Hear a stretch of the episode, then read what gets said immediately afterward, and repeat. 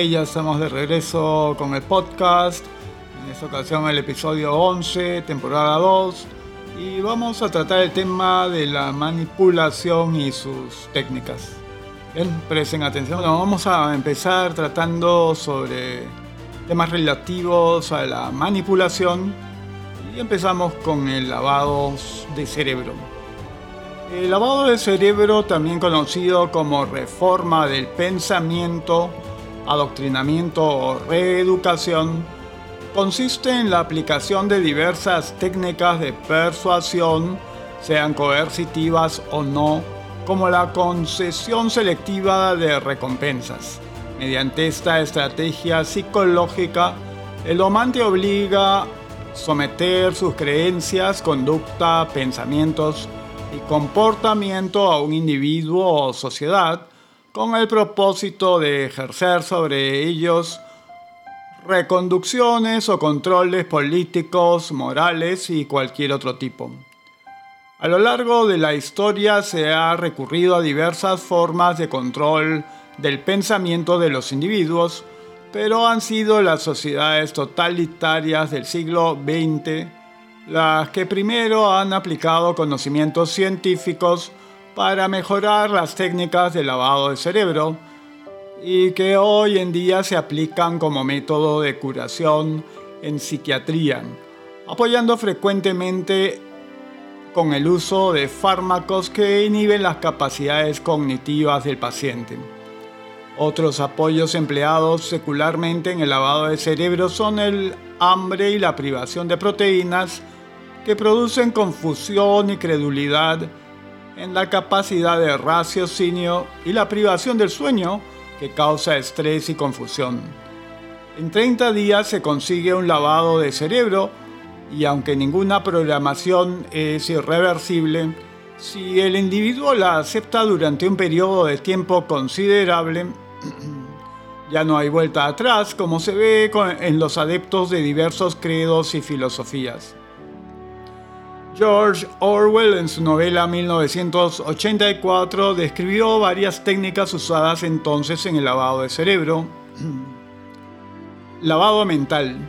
El lavado mental es un método más o menos eficaz dependiendo del individuo, cuyo objetivo es hacer admitir unas informaciones, cualesquiera, a otra persona con la técnica de la repetición hasta que el objetivo sea alcanzado.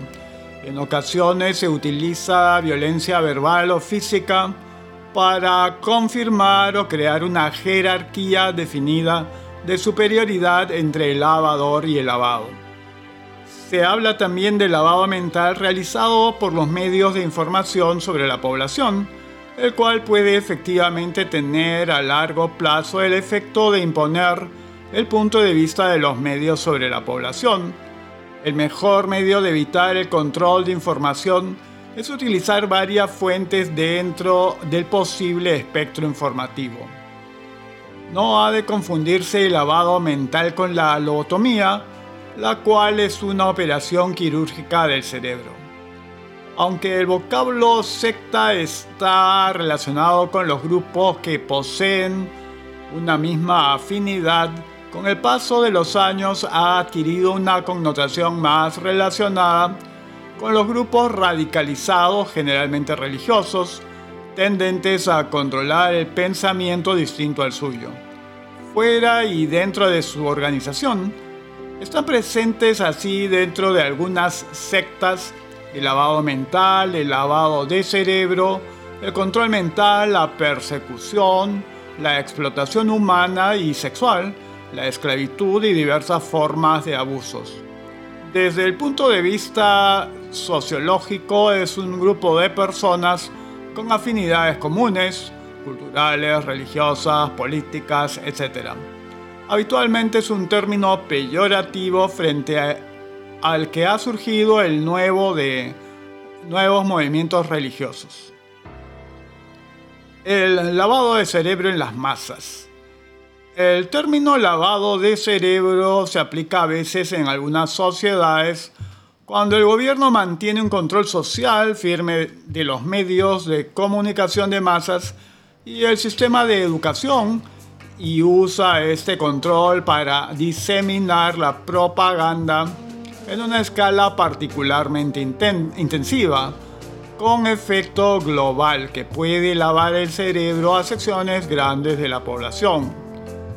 Denominada propaganda, busca influir en el sistema de valores del ciudadano y en su conducta. Se articula a partir de un discurso persuasivo que busca la adhesión del otro a sus intereses. Es de carácter monológico y requiere el recurso al anuncio. Su planteamiento consiste en utilizar una información presentada y difundida masivamente con la intención de apoyar una determinada opinión ideológica o política. Aunque el mensaje contenga información verdadera, es posible que sea incompleta, no contrastada y partidista de esa información. De forma que no presenta un cuadro equilibrado de la opinión en cuestión, que es contemplada siempre en forma asimétrica, y emocional. Su uso primario proviene del contexto político refiriéndose generalmente a los esfuerzos patrocinados por gobiernos o partidos para convencer a las masas.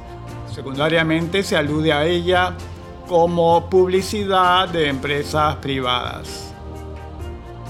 Reforma del pensamiento.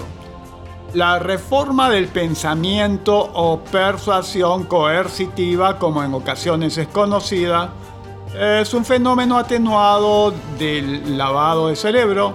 Se entiende mejor como un sistema coordinado, gradual de influencia coercitiva y de control de conducta, diseñado para que artificiosamente y encubiertamente manipule e influya en los individuos, usualmente en una escena preparada por el grupo, con el propósito de que los creadores del programa de alguna manera se beneficien atrayendo adeptos a su causa para el provecho financiero o político. Bueno, y ahora vamos con lo que es manipulación mental.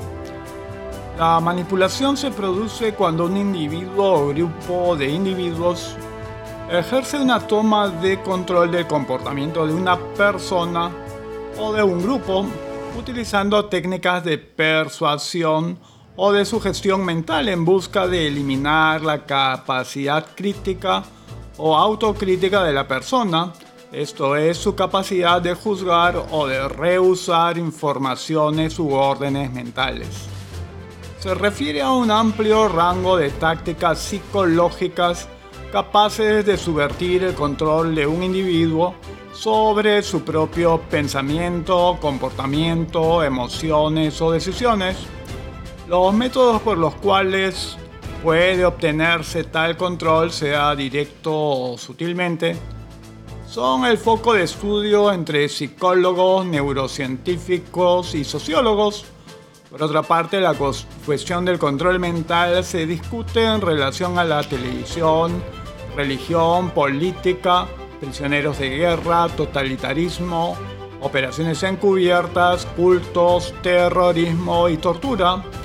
Ciertas formas de manipulación podrían ser altruistas, pero la noción de manipulación mental tiene por lo general una connotación negativa que evoca a los manipuladores de comportamiento egoísta o malintencionado. Formas extremas de manipulación serían por ejemplo el lavado de cerebro o aquellas conducentes al suicidio o comportamientos colectivos de tipo totalitario y genocida. Tipologías. Ciertos psicólogos o sociólogos estiman que se puede influenciar con integridad en las relaciones familiares o comerciales, es decir, no a expensas del otro, pero para mejorar las relaciones sociales e interpersonales, la educación y la psicología de la motivación participarían de esta categoría de manipulación. Otros distinguen la manipulación mental, término bastante general, de la dominación en que esta última procura obtener del individuo o del grupo que se comporte sin conciencia clara del origen exterior de la sujeción, de la manera prevista por los manipuladores, eventualmente utilizando violencia. Ciertos gobiernos y regímenes totalitarios, individuos, grupos y sectas han utilizado o utilizan los métodos de manipulación mental, asociándolos a, veces con violencia física, Así Aum Shinrikyo hacía aportar a sus adeptos aparatos experimentales que les infligían electroshocks, una técnica inspirada en psicoterapia del siglo XIX. De cierta manera, la manipulación es muy frecuente en las sociedades democráticas, o no, en el plano profesional, conyugal o familiar, porque desde que existe mentira, omisión o deformación voluntaria de la verdad, se está en presencia de tentativas de manipulación. Así a veces se califica de manipuladoras a las personas que muestran simplemente una aptitud inhabitual para convencer sin tener por ello objetivos malintencionados o egoístas. Algunos consideran que la publicidad es algunas veces una forma de manipulación mental. El manipulador. El término manipulador es susceptible de afectar a individuos de todos los orígenes sociales. El manipulador típico suele tener una estructura psicológica perversa de tipo psicópata. Puede aparecer como simpático o no, incluso como una víctima, parece que cada uno es más o menos manipulador en el curso de su vida. De acuerdo con estas definiciones se puede distinguir diferentes tipos de manipuladores, aquellos que utilizan a otros sin remordimientos, con un objetivo narcisista de poder, de estafa comercial o con mala intención. Pueden apoyarse en la mentira, en la seducción, incluso en la coacción por la amenaza o la fuerza, o incluso desestabilizando a su víctima por la doble coacción. La manipulación psíquica puede ser una de las herramientas de ciertas formas de tortura. Puede tratarse de comportamiento entendido como desviado o perverso de un desorden de personalidad cuyas causas se remontan a la infancia o a la educación del manipulador por ejemplo, si el mismo ha sido manipulado por sus padres o educadores, los psicólogos se ven frecuentemente confrontados a comportamientos manipuladores en los sistemas familiares o socioprofesionales. La manipulación mental podría ser una forma particular de egoísmo. A menudo el manipulador demanda de los demás un comportamiento socialmente aceptable sin adecuarse ellos mismos, se apropia de las ideas de otros, intentando inversamente hacer tomar por otros sus propias responsabilidades. Los argumentos de un manipulador parecen siempre a primera vista lógicos y morales. Habitualmente utiliza pretextos tales como que la norma, el buen comportamiento que se debe tener en la sociedad o el grupo sabiendo utilizar los puntos débiles de los otros, haciendo por ejemplo que se sientan ridículos, culpables o heridos en su pudor, lo cual los ubica o mantiene en una situación mental favorable a la manipulación. La manipulación mental se apoya de manera recurrente en diversos registros. El registro emocional, el miedo, la angustia, la vergüenza, el pudor, la timidez, la inmadurez psíquica, la esperanza, la necesidad de reconocimiento y de justicia, la confianza, el lazo familiar, la amistad, la necesidad de amor, el deseo, la conciencia profesional, son sentimientos que pueden ser explotados por el manipulador. La explotación del sesgo cognitivo por informaciones falsas las simplificaciones o jerga retórica y los sofismas a las órdenes paradojales, presiones físicas o psíquicas repetidas o continuas individuales o en una dinámica de grupo que el manipulador busca controlar. El mantenimiento de roles de tipo chivo expiatorio, donde un grupo se convierte en perseguidor de una víctima que el manipulador mantiene aislada con el apoyo más o menos inconsciente o consciente del grupo. El registro de la dominación que, que se desarrolla en el miedo y los principios de recompensa, castigo y de sumisión.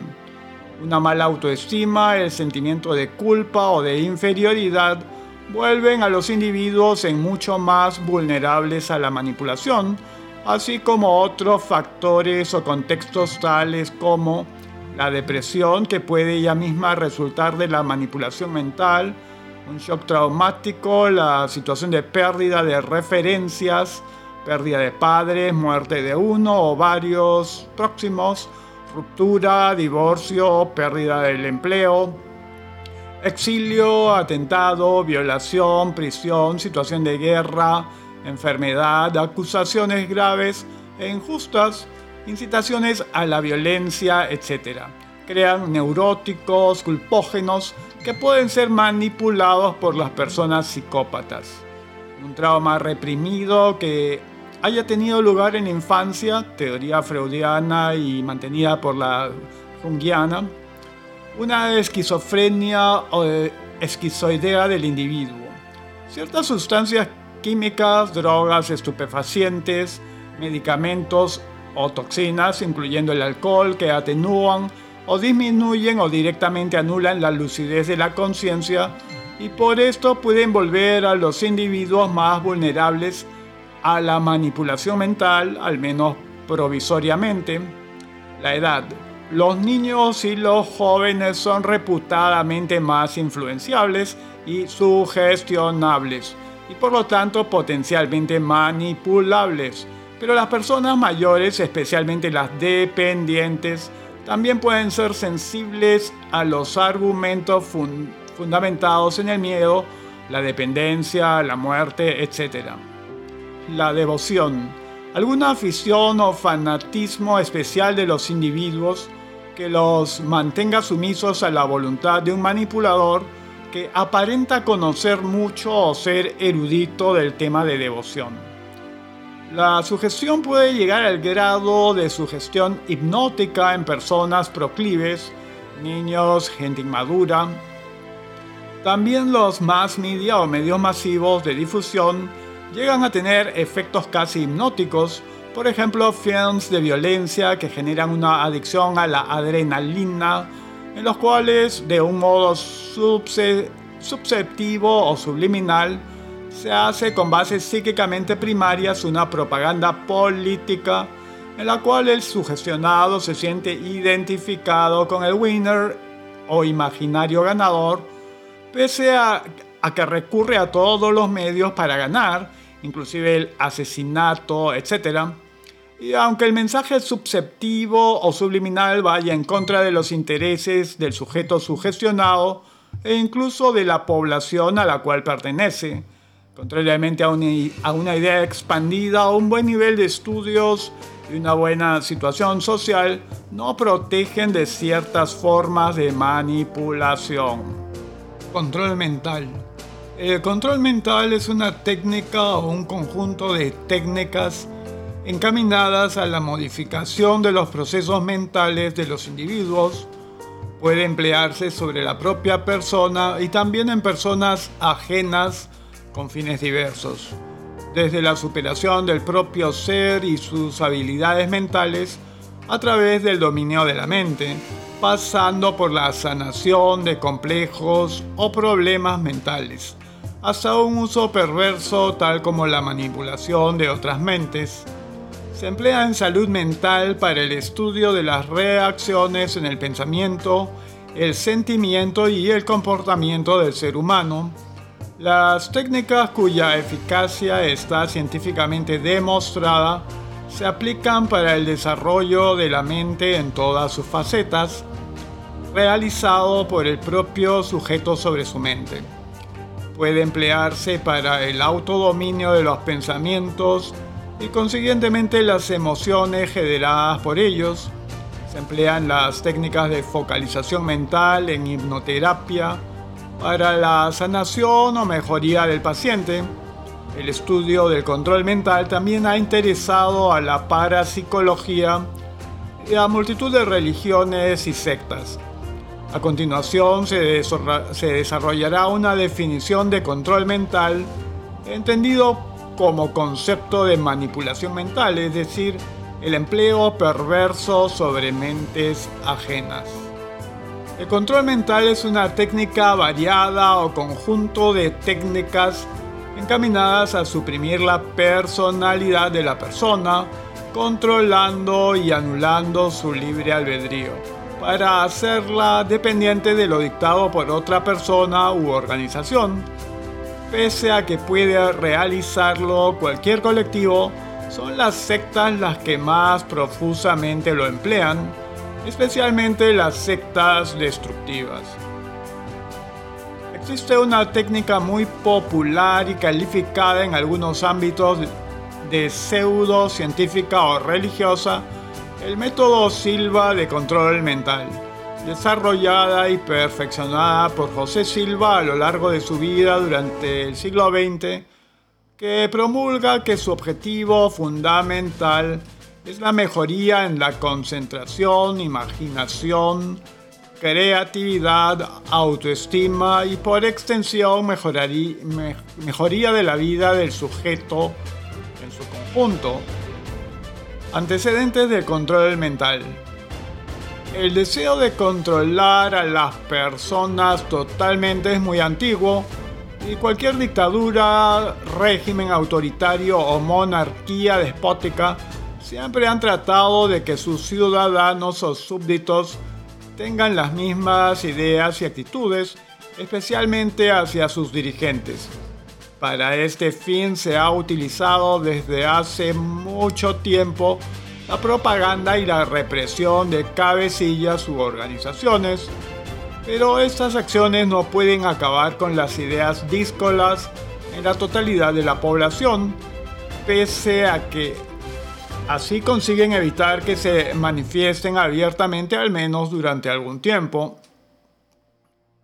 Para lograr acabar con las ideas de algunas personas concretas, se ha recurrido a la tortura que en muchas ocasiones se limitaba a extraer confesiones, fuesen veraces o no, como en el caso de la Inquisición, pero distintas organizaciones represoras como la Checa de la Revolución Rusa descubrieron que con técnicas desorientadoras, frío, mala alimentación y presión constante podrían implantar en sus torturados la idea que quisieran para que después declararan esa idea implantada ante jueces y tribunales.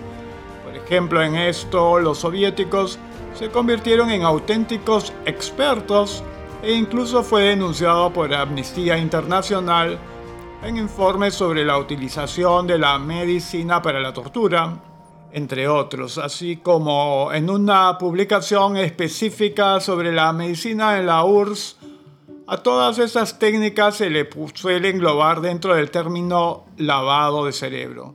El problema del lavado de cerebro estriba en que cuando, cuando cesaba la violencia, el miedo o la presencia de las personas que amenazan, las ideas implantadas también desaparecían y son sustituidas por las iniciales con rapidez. Desde el mismo momento casi que comenzó la tortura como método de represión, se percibió la poca vigencia de esa técnica y la necesidad de conseguir otras persistentes en el tiempo. Por otra parte, la tortura produce graves secuelas psicológicas en el torturador, empezando por el rechazo social que sufrían los verdugos, funcionarios del Estado encargados de ejecutar, pero también torturar, siguiendo por todo tipo de miedos, remordimientos y depresiones por tener que infligir dolor y sufrimiento a personas contra las que en el fondo nada tenían en contra. Existen muy pocos informes sobre el entrenamiento de torturadores, por eh, ser un auténtico secreto de Estado, pero Amnistía Internacional sí tuvo acceso a uno, a uno realizado por la dictadura griega, en la que se veía que para mantener un cuerpo de torturadores estable, era necesario buscar gente del medio rural que no deseara llevar esa vida, asegurarles trabajo en ciudades, ofrecer grandes sueldos y reforzarles constantemente la importancia de su misión para la patria, no para el régimen que sea, el peligro que corren si dejan de torturar y la maldad de las personas que deben torturar, pese a todo en actos como la Comisión para la Verdad y la Reconciliación de Sudáfrica, se comprobó que muchos torturadores estaban profundamente arrepentidos y dolidos por sus acciones. Estos ejemplos muestran que el lavado de cerebro no está al alcance de todas las organizaciones y cuesta mucho esfuerzo mantenerlo. Técnicas de control mental.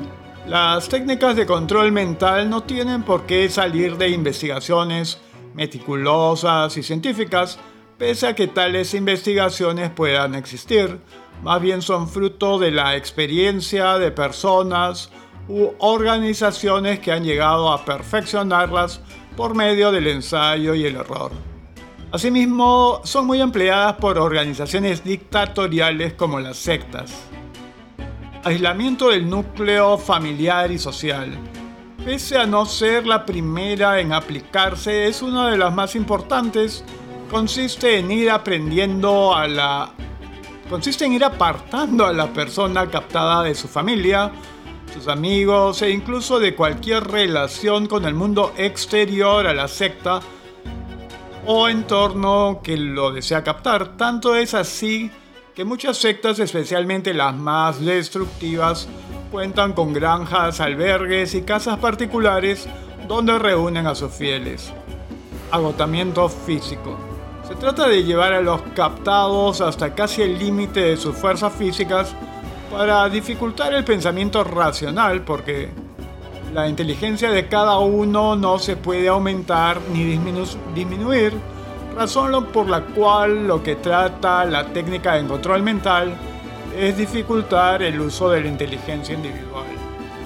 Cambio de dieta por otra escasa de proteínas para reducir la fuerza del cuerpo y con ella la capacidad para utilizar la inteligencia, un cambio de dieta ayuda esto puede provocar trastornos o pérdida de la menstruación de la mujer e impotencia en los hombres.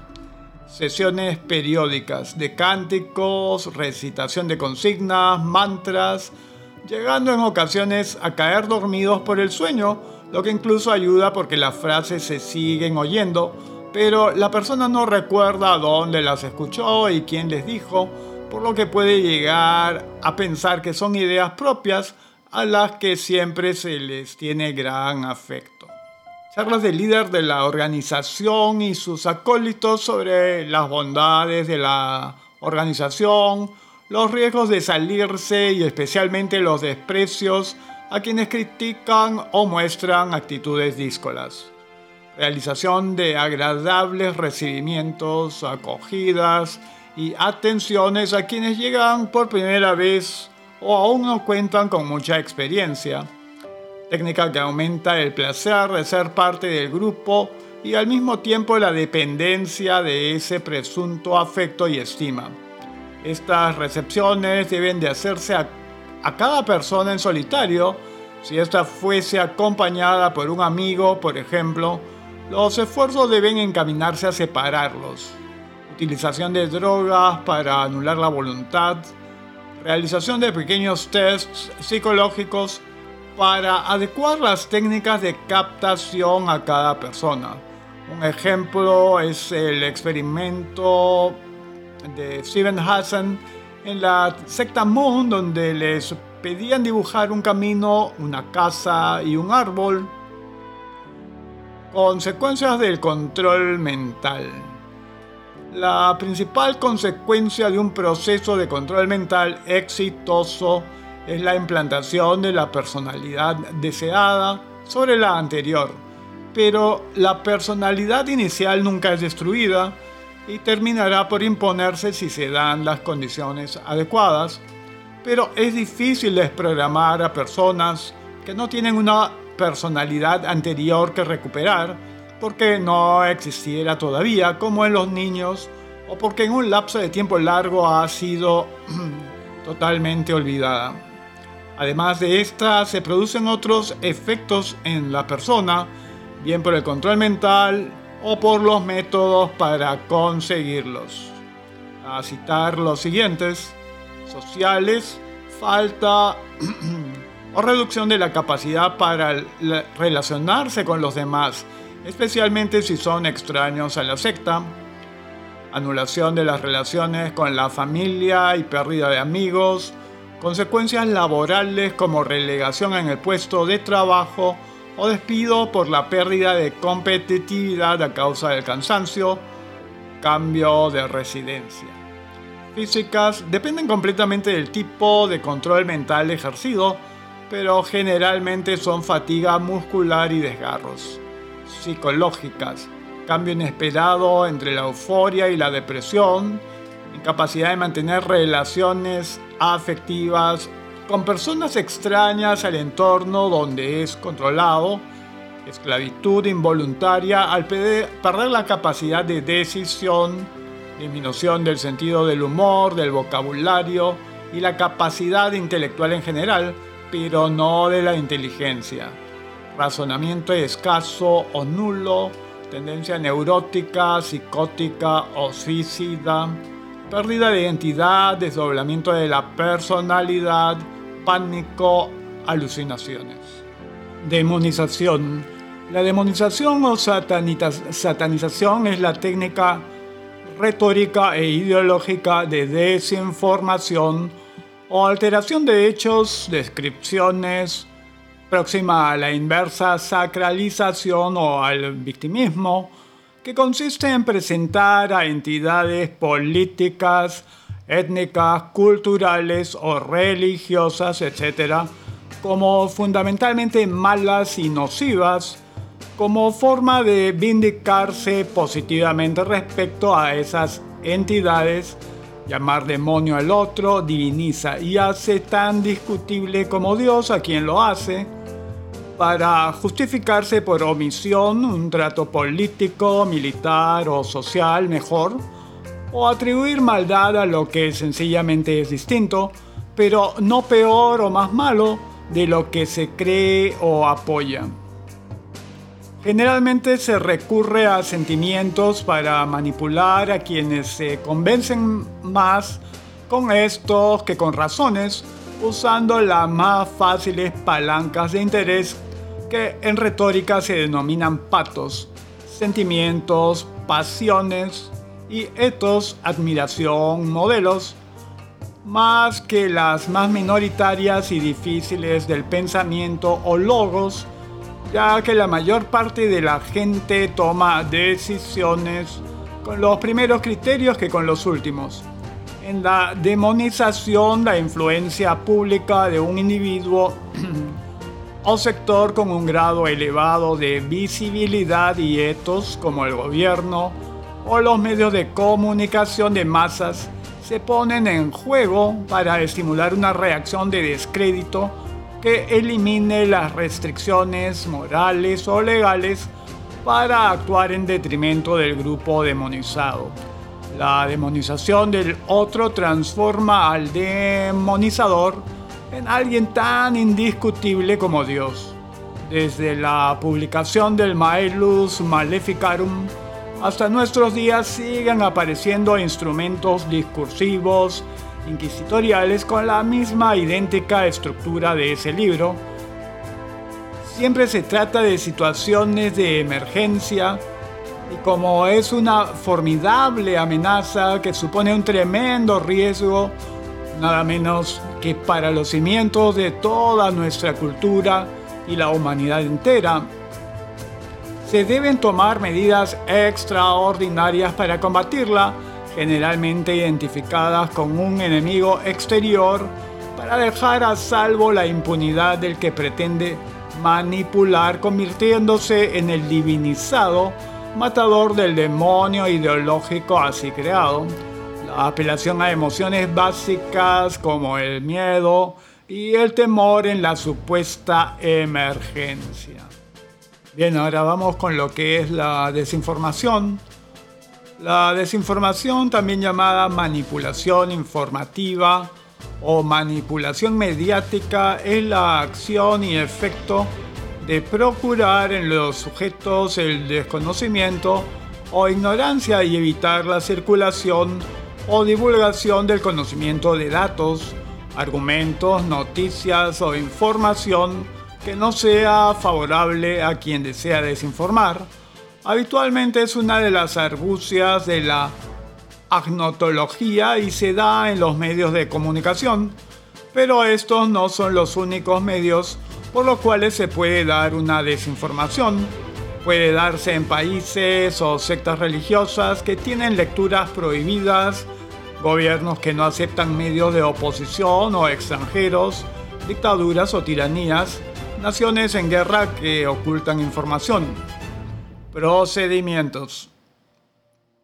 Por parte de la publicidad pública de un régimen político generalmente organizado por un spin doctor, por medio de los mecanismos de la ingeniería social o de la publicidad privada o por medio de engaños o bulos, en inglés hoaxes, filtraciones interesadas o rumores, sondeos, estadísticas alteradas o estudios científicos presuntamente imparciales pero pagados por las empresas o corporaciones interesadas, uso de globos sonda o afirmaciones no autorizadas para inspeccionar los argumentos adversos que pueda suscitar una medida y anticipar respuestas y uso de medios no independientes o financiados en parte por quien divulga la noticia o con periodistas sin contrato fijo y por tanto sin opinión o por apropiación o manipulación o creación de supuestos movimientos populares astroturfing. Un tipo particular de desinformación es la contrainformación estatal. La desinformación se sirve de diversos procedimientos retóricos como demonización, astroturfing, oscurecimiento, esoterismo, presuposición, uso de falacias, mentira, omisión, sobreinformación, descontextualización, negativismo, generalización, especificación, analogía, metáfora, eufemismos, etc. Demonización.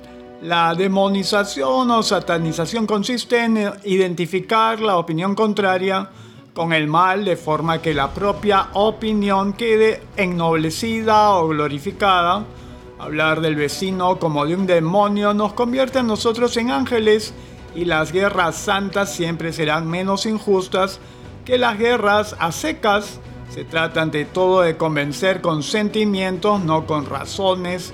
A la gente habitualmente una mayoría que se convence más con sentimientos que con razones. Habitualmente se emplea en defensa de intereses económicos, cuando se demoniza Internet llamando la cuna de pederastas y piratas, encubriendo el uso inmoral de la moral por intenciones económicas, a que obedece este punto de vista aparentemente bien intencionado de regularlo para que pierda su gratuidad y generosidad. Adjetivos disuasivos.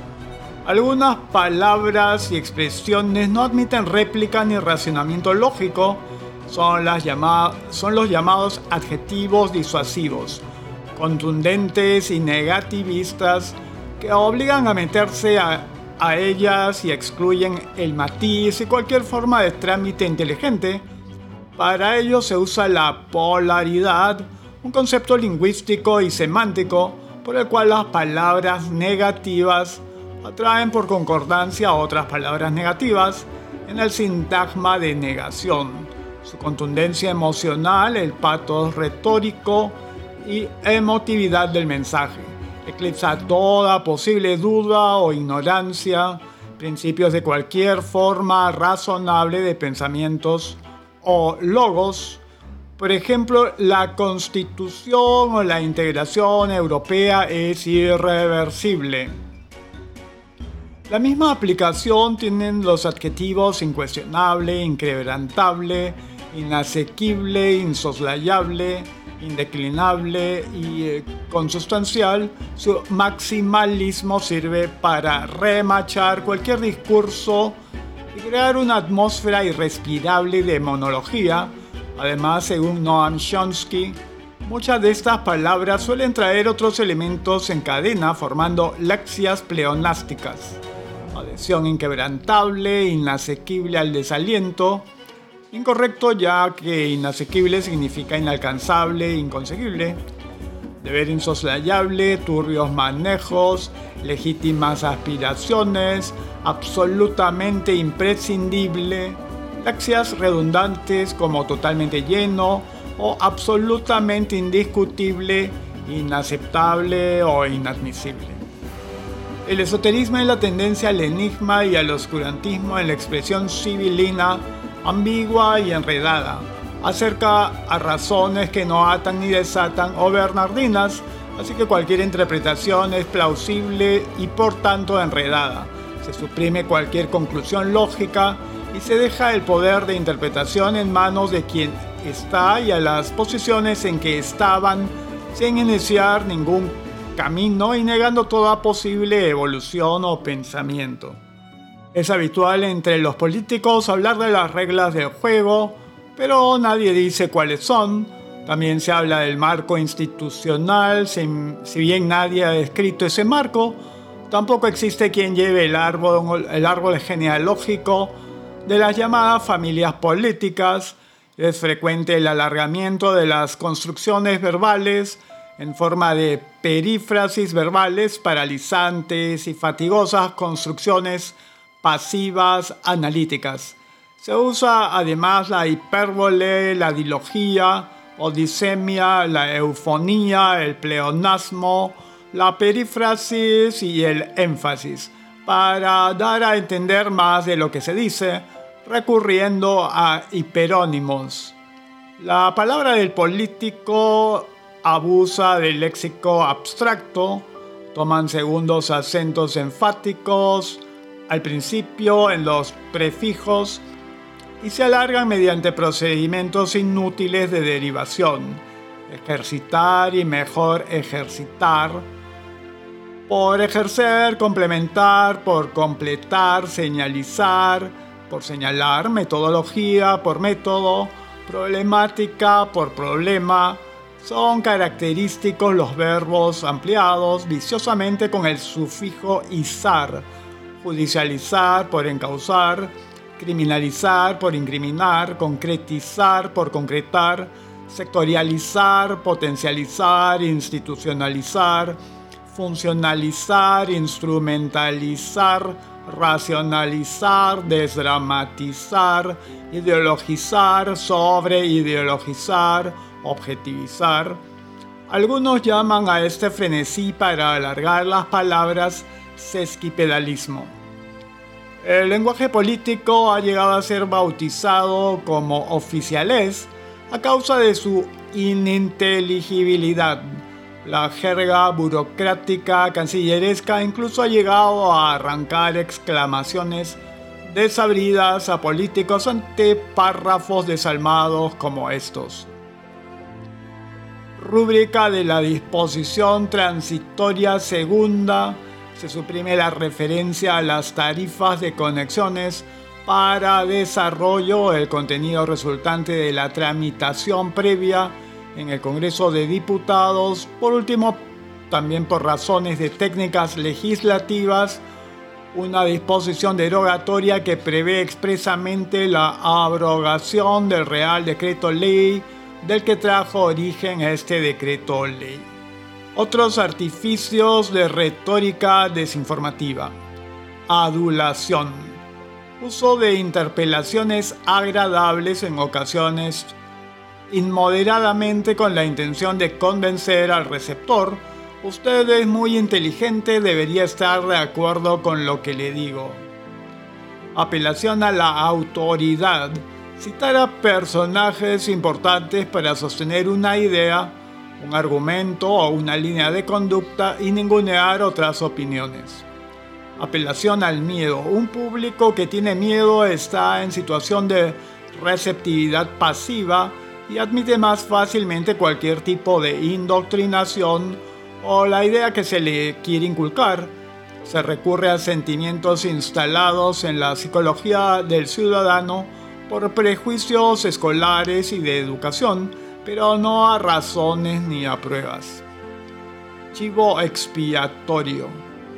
Lanzando anatemas de demonización sobre un individuo o un grupo de individuos acusando de ser responsables de un problema real o supuesto, el propagandista puede evitar hablar de los verdaderos responsables y profundizar en el problema mismo. Demanda de desaprobación o poner palabras en la boca de uno. Relacionada con lo anterior consiste en sugerir o presentar que una idea o acción es adoptada por un grupo adverso sin estudiarla verdaderamente, sostener que un grupo sostiene una opinión y que los individuos indeseables, subversivos, reprobables y despreciables la sostienen también. Eso predispone a los demás a cambiar de opinión. Efecto acumulativo. Intenta persuadir al auditorio de adaptar una idea insinuando que un movimiento de masa irresistible, está ya comprometido en, eh, el sostenimiento de una idea, aunque es falso, se da por sentada una idea mediante la falacia de la petición de principio. Esto es así porque todo el mundo prefiere estar en el bando de los vencedores. Esta táctica permite preparar al público para encajar la propaganda. Es preferible juntar a la gente en grupos para eliminar oposiciones individuales y ejercer mayor coerción, principio de mercado, técnica o marketing que ejercen los vendedores. Eslóganes, frases breves, fáciles de memorizar y reconocer, capaces de dejar huella en todos los espíritus de forma positiva. Bien, de forma irónico, Bruto es un hombre honrado. Estereotipar o etiquetar. Esta técnica utiliza los prejuicios y los estereotipos del auditorio para rechazar algo. Eufemismo o deslizamiento semántico.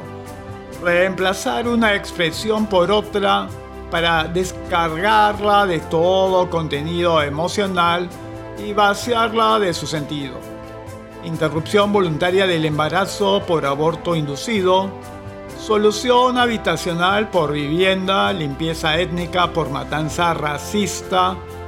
Otros ejemplos, daños colaterales en vez de víctimas civiles. Liberalismo en vez de capitalismo. Ley de la jungla en vez de liberalismo. Reajuste laboral en vez de despido. Solidaridad en vez de impuesto. Personas con preferencias sexuales diferentes en lugar de homosexuales personas con capacidades diferentes en lugar de discapacitados y relaciones impropias en vez de adulterio. Imprecisión intencional. Se trata de referir hechos deformándolos o citar estadísticas sin indicar las fuentes de todos los datos. La intención es dar al discurso un contenido de apariencia científica sin permitir analizar su validez o su aplicabilidad. Oscurecimiento. Para no informar de algo desagradable para el poder, se reformula de forma que entenderlo cueste un trabajo no se va a hacer. Por ejemplo, en vez de decir que acaba de aumentar el paro a 4 millones, se puede decir que la tasa de paro ha aumentado en menor proporción que la del mismo mes del año pasado. Pidan, para ganar la confianza del auditorio, el propagandista emplea el nivel de lenguaje y las maneras y apariencia de una persona común por el mecanismo psicológico de la proyección psicológica. El auditorio se encuentra más inclinado a aceptar las ideas que se le presenta así ya que quien se las presenta se le parece. Redefinición y revisionismo. consiste en redefinir las palabras o falsificar la historia de forma partidista para, crear una ilusión de coherencia. Simplificación exagerada. Generalidades usadas para contextualizar problemas sociales, políticos, económicos o militares complejos. Testimonio, mencionar dentro o fuera de contexto casos particulares en vez de situaciones generales para sostener una política, un experto o figura pública respetada, un líder en un terreno que no tiene nada que ver, se explota así la popularidad de ese modelo por contagio. Por ejemplo, una personalidad respetada entra en un partido político acusado de corrupción para aprovechar su reputación y contrarrestar la mala imagen del partido. Transferencia. Esta técnica sigue para proyectar cualidades positivas o negativas de una persona, entidad, objeto o valor, individuo, grupo, organización, nación, raza, patriotismo, sobre algo para hacer esto más o menos aceptable mediante palancas emotivas. Uso de generalidades y palabras prestigio. Las generalidades pueden provocar emoción intensa en el auditorio, el amor a la patria, el deseo de paz, de libertad, de gloria, de justicia, de honor, de pureza, permiten asesinar el espíritu, el espíritu crítico del auditorio, pues el significado de esas palabras. Varía según la interpretación de cada individuo, pero su significado connotativo general es positivo y por asociación los conceptos y los programas del propagandista serán percibidos como grandiosos, buenos, deseables y virtuosos. Bien, ahora veamos qué cosa es la llamada posverdad.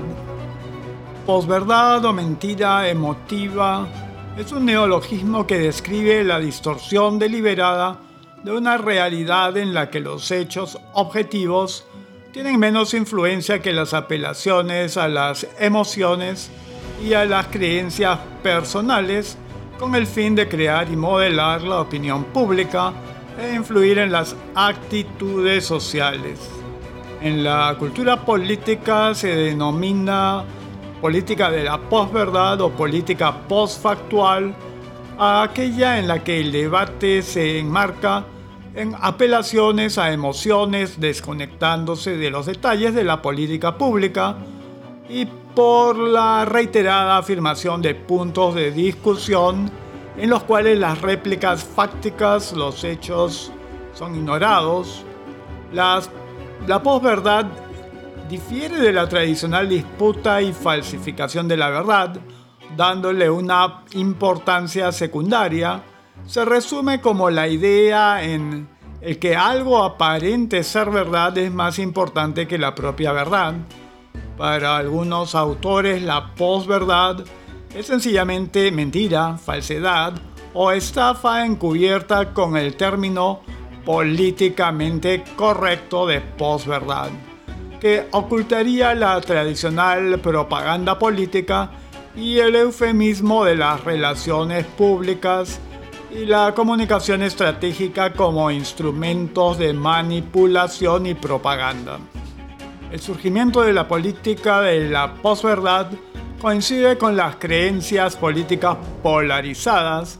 Un estudio en adultos estadounidenses del 2016 descubrió que aquellos con las ideas políticas más consistentes en la izquierda o en la derecha tienen flujos de información muy distintos los unos de los otros y también distintos de los de aquellos individuos con puntos de, de vista políticos más mixtos. Para el sociólogo Félix Ortega, la manipulación de la información hace que el público no pueda conocer qué es verdad y qué es falsedad. Esto se debería a la transformación de la comunicación política en propaganda, la pérdida de principios éticos por el periodismo actual y su sometimiento a intereses totalmente particulares así como la puesta en escena de los políticos hacia el espectáculo, la manipulación y la fragmentación de la ciudadanía. Bueno, está claro a través de las técnicas que se usa para la manipulación, y las que se han expuesto, cómo cotidianamente los medios locales, y no solo locales, ¿no? también a nivel internacional, están ah, constantemente alterando la realidad, alterando los hechos, presentando versiones que se prestan a confusión y apelando a sujetos a los que, por ejemplo, aquí en el Perú se denomina opinólogos, sin dejar de mencionar a los políticos que sin duda alguna se prestan a la jugada, ¿no? Constantemente están uh, haciendo referencia a temas y opinando respecto a temas uh, de manera que dista bastante de la realidad o que ofrecen cosas y se comprometen a cosas y a posteriori hacen cualquier asunto, pero nunca relativo a aquello que han mencionado. Las expectativas de la gente van por un lado y la realidad siempre va por otro. Adicionalmente, las campañas totalmente orquestadas de los medios, ¿no? Bien, entonces Llegamos al final del episodio 11, temporada 2 del podcast y estaremos encontrándonos pronto.